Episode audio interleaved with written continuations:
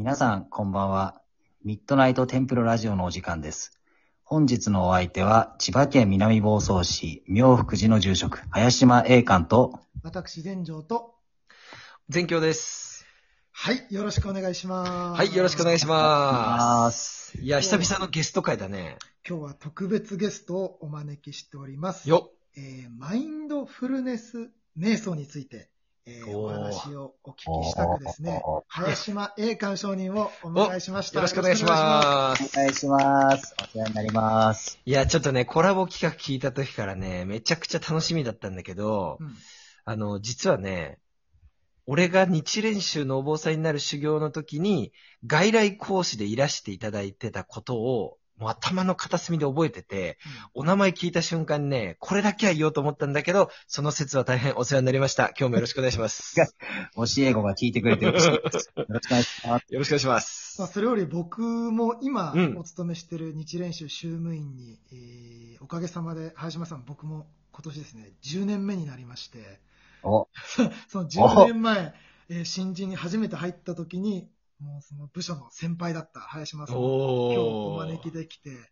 大変嬉しいです。来てくださってありがとうございます。ありがとうございまおす。世話になります。よろしくお願いします。もう、ちょっとさ、早速行こうよ、本題に。じゃあ、林間さん。はいはい。えーなんでお坊さんを目指したのか、軽く教えてください。はいはい。あのー唐突だ。あのー今の住職やってるお寺は、はい。まあ、縁があって千葉県なんですけど、もともと生まれは福島の日蓮宗のお寺で。で、あのーまあ、うちのおばあちゃん、祖母がね、住職やってたんですけど、まあ、あのー一緒におじいちゃんも住んでて、で、もともとはね、お寺を、そんな好きじゃなくて、お坊さんになりたいなとか全く思ってなくて、もっとなんだろうな、警察官とか子供が憧れるような職業に就きたかったんですよ。うんなんか、自分的にはね、あんまり、お、か、おしゃれな感じもしないし、お坊さんが。確かに。わかります。ね、小学生ぐらいだと。はい。だけど、だけどね、なんかこう、高校生の時に、自分の中で結構偉大だなって尊敬できるなって思ってたおじいちゃんが、まあ死んじゃったんですけど、うんその時に、なんか人はいつか死ぬって観念的には思ってたことが目の前で起こった時に、やっぱりこう、脱力感というか虚無感に襲われて、なんかちょっとしばらくね、体が動か動かなくなっちゃったんですよ。なんかこう、ぽっかりとね、あの、大きなものを失ったみたいな。で、そその時にね、おじいちゃん亡くなってすぐに聞きつけた近くのね、福島の一番偉いお坊さんが、まあ、亡くなってるおじいちゃんの枕元でお経をあげてくれたんですよ。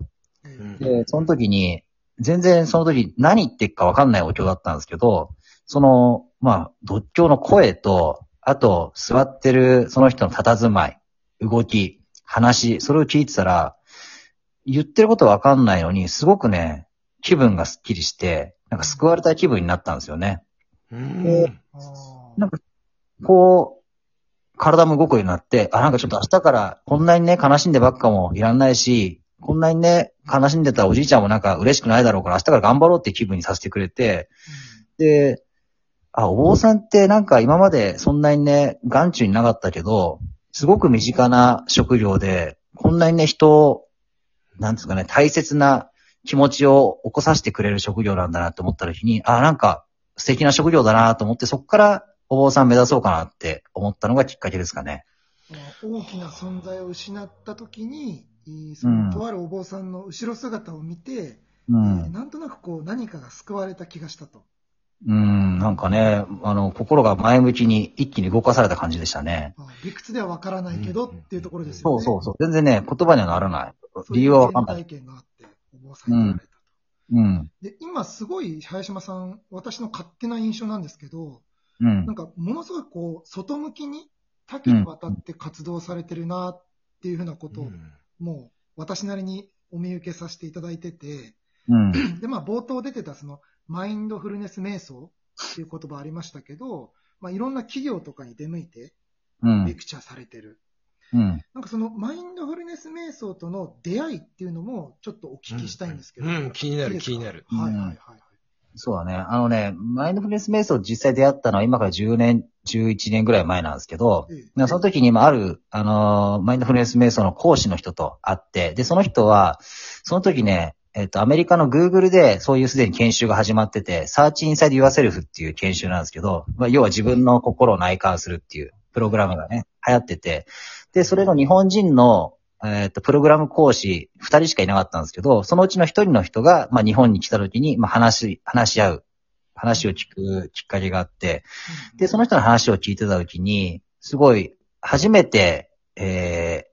マインドフルネスっていう言葉を聞いたけども、内容を聞けば聞くほど、これ仏教だなっていう感じがして、そのもともと仏教が大切にしていた、こ自分の心を自分で観察するだったりとか、自分の心を自分で整えるっていうことを結局は言ってるのかなって思った時に、すごくね、あの魅力を感じたし、で、もう一つそのマインドフルネスが自分の中で金銭に触れたのは、17歳の時にすごいお坊さん素敵だなって思ったんだけども、同時にね、なんかやっぱ死んだ後に関わる職業だなって思ったんですよ。うん。生きてる間になんかあんまり関わる人がいなくて、死んだ後に、えー関わることが多い職業だなと。で、それだとなんかこう、ちょっとやっぱり自分の中でずっと葛藤があって魅力が薄いなって思ってたのが、生きてる間に人と関われて、生きてる人にこう役立つ手法だなって思ったんですよね。マインドフルネス瞑想自体が。生きてる人がよりよく日常を生きるためのメソッドとしてすごく取り入れやすくて、仏教と親和性が高いなって感じたのが、まあ、瞑想との出会いと興味惹かれた理由ですね。なんか、ここで思うのは、そもそもその Google っていう大企業が、なんかそこにこう着目した、なんか背景というか、10年ぐらい前なわけでしょ、うんそう。なんかそこは何、何があったんだろうっていう。うん、うん。あのね求められてる。そのそう、そうですね。あのね、マインドフルネス瞑想って、基本的にはこの、アメリカで取り入れた理由が二二つ理由があるらしくて、その、瞑想自体はもっと前からね、あの、一部のね、うんヒッピーの中ではやったらしいんですよ。はいはい。だけど、それがメインストリームに出てきた理由が、一つは、医療の業界で、その瞑想のエビデンスが取れ始めた。瞑想することあで脳科学的にどういうふうに脳が変わるとか、うんあの、ストレスがどれぐらい緩和されるかっていうのが取れ始めて、あ、これってすごいことなんじゃないかっていうことで、あの、MIT のジョン・カバットジン博士が自分の受け持ってる患者に8週間マインドフルネスプログラムをやったら入院患者のえっ、とね、何割かは、あの、ストレスレベルが下がったとかっていうのが出出始めて、まあ医療業界で、あの、興味を持たれ始めたっていうのが一つの流れで、うん。もう一つビジネスの業界で言われてるのは、やっぱり生産性向上なんですよね。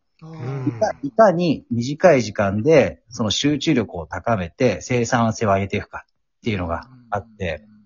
で、それの、あの、まあ、プログラムで、こう、瞑想っていうのを、えー取り入れる。ただ、Google っていうのはエンジニア集団なんで、あんまり宗教性は入れられないから、うんうんうんあの、瞑想のメソッドの宗教性の部分を取り除いたものをマインドフルネスっていう形で研修プログラムに入れていって、あの、自社で、えープログラムを行ったら、あの、受けた受講生社員は、なんだろうな、締め切りが迫ってる時とか、あとチーム内でいざこざがあった時にもパフォーマンスを下げずに、あの、生産性を高めることができたと。あって、あの、注目され始めたっていうのがあるみたいですね。ええええええはい。そんな中で、こう、林島さんは、こう、あ、これってやっぱり仏教だなっていうところを、まあ、発見した、発見したっていうとあれですけど、